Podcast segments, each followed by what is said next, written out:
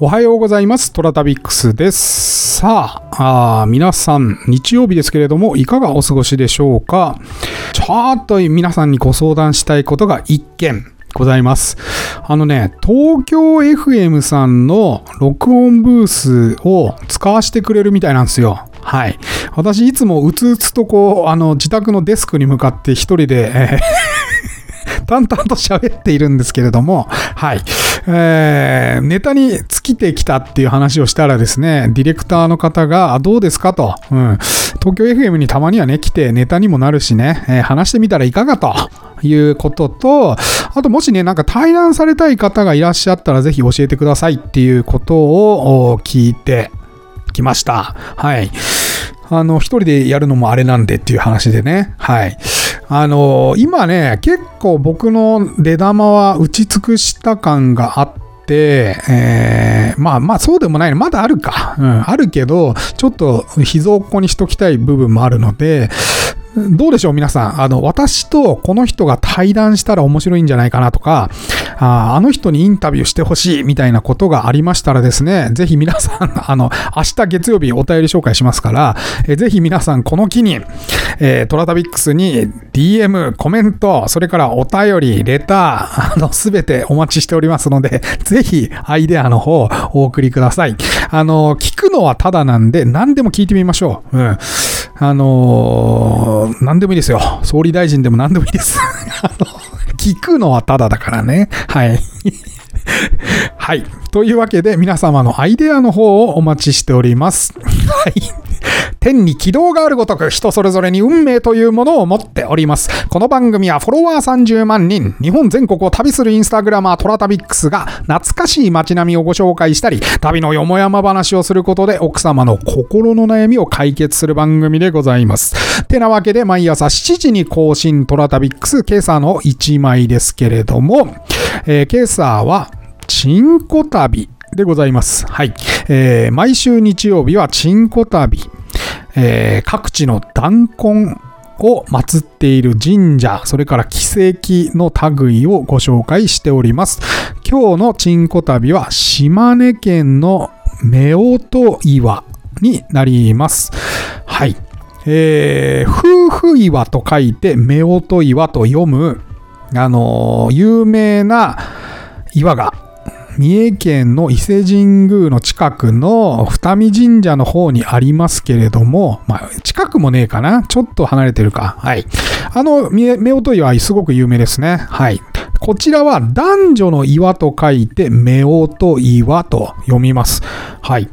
えー、三保関神社があるんですけれども、三保関神社近くの長浜港東側の島根県県道2号沿いの海岸にあるしめ縄がかかる大小2つの岩が夫婦岩でございます。はい。地元の方は夫婦岩、夫婦岩ですね、と呼ぶそうで、え、まずですね、弾痕に似た男岩。はい。これがまあ1枚目の写真でございます。そして、えー、女院に似た岩。あの、女性器ですね。に似た岩の、まあ、簡単に言うと穴が開いてるんですけど、はい。その2つをしめ縄で結んで、えー、おります。はい。これね、気づかないとふーって通り過ぎちゃうんですよ。国道沿いで。特に、あの、あの、でっかい看板っていうか、普通に、夫婦岩っていう看板はあるんですけど、気づかないですね、ほとんど。で、ブーって通り過ぎちゃうような場所にあります。はい。えー、これね、うっすすら向こう側に見えてるんですけど、本当はこの夫婦岩の間にちょうど、えー、中国地方最高峰の大山という山が入って、えー、それはそれは綺麗に見えるそうなんですが、この日はちょっとピーカンでですね、もううっすら向こう側になんかこうあるなというのが、なんか本当でも綺麗でしたけどね、すごい。はい。うっすら見えてるのが6枚目の写真かな。これが多分大山だと思われるんですけど、はい。えー、といった感じで、あのー、チンスポット。まあ、まさにチンスポットですよね。はい。が見られます。はい。えー、子宝に恵まれるという信仰がありまして、縁結びのパワースポットともなっているということで、一応地元的にはですね、あのーあれ、あっちに先に行ってほしいみたい。三保の関の方の神社に先に巡って、で、どっかの寺回ってここに来ると、一応縁結びということで、えー、あるみたいですよ。なんか彼氏彼女ができんじゃないの？知らんけど。はい。ぜひね、あの、縁結び欲しいって方は訪れてみてください。三保関の神社は非常に好きです、僕。うん、あの目の前にですね、青畳だったかな。あの岩が青く見える、あの商店街じゃないな。あの、なんつうのかな、あそこは。旅館街っつったらいいのかな？うん。がありましてですね、そこが非常に綺麗なんですよ。うん。で、神社も非常に素晴らしいし、うん、周りの漁村も非常にいいし、はい。登録無形文化財、登録有形文化財か、の方のお宿なんかもありまして、なかなかいい場所です。三保関はね、また改めて写真を上げたいと思いますので、そちらの方で見ていただければと思います。はい。この、チンコ旅、非常に良かったですね。はい。ぜひ興味がある方、島根県に行かれた方は行ってみてはいかがでしょうか。あの、鳥取寄りで境港の非常に近くになります。はい。えー、車で行かないとなかなか行けない場所かなというふうに思います。はい。え、トラタビックスのインスタでは便利なトラタビマップを公開しております。え、各写真がどの場所か確認できるので、行きたい場所はぜひ保存をしてみてください。その他にも、ハッシュタグを使って県ごと、シーズンごと、それから月ごとに写真をまとめておりますので、そちらも使ってお楽しみいただければと思います。え、詳しくはインスタの投稿を読んでいただければと思いますよ。はい。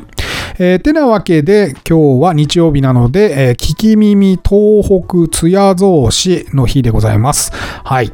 えー、今日はですね、八穴配管というお話でございます。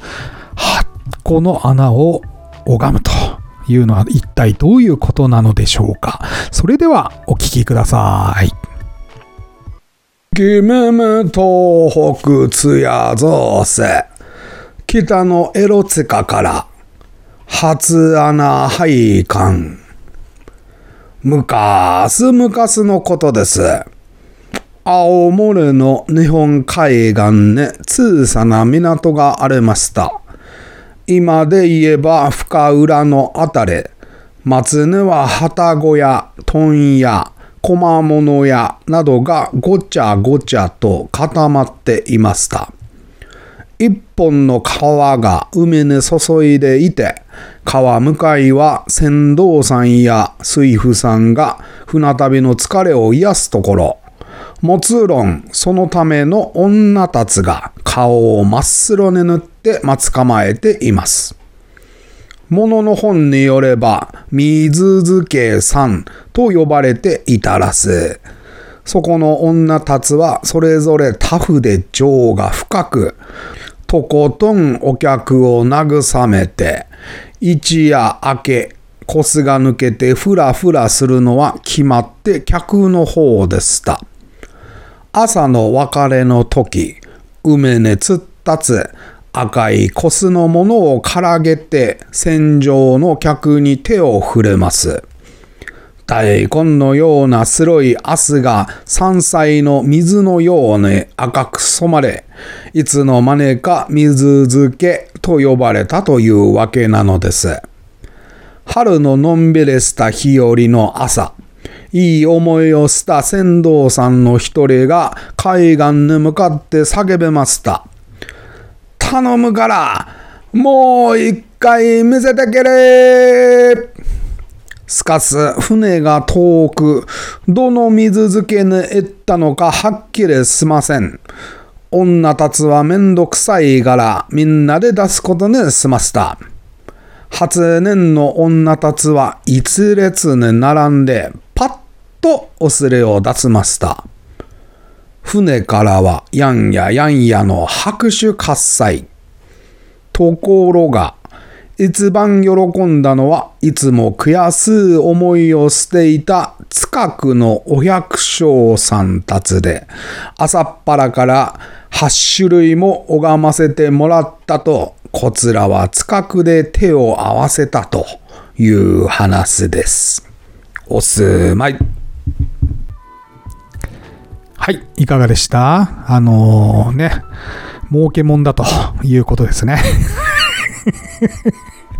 盛り上がってるのに乗じて、あの、これは儲けたもんだっていうことで参加された方々の お話でございました。はい。毎週日曜日は、聞き耳東北津屋同士でございますので、ぜひお聞き逃しないようによろしくお願いいたします。はい。えー明日は月曜日でございますので、えー皆様からいただいた、今週いただいたあお便りを、コメントの類をいろいろご紹介させていただければと思います。えっ、とね、ちょっといっぱいありそうだったら、あのー今夜ちょっとまとめるんですけど、いっぱいありそうな場合はカットするかもしれないけれども、なるべく皆さんのコメント、お便りをお読みしたいというふうに思っております。はい。えーというわけでお時間来ましたので今日はここまで。トラタビックさん皆様からのお便りをお待ちしております。今お聞きのメディアのお便り機能、または私のインスタアカウント、TORATABIX トラタビックスに DM またはコメントお送りください。毎週月曜日に返信させていただきます。それでは良い週末を。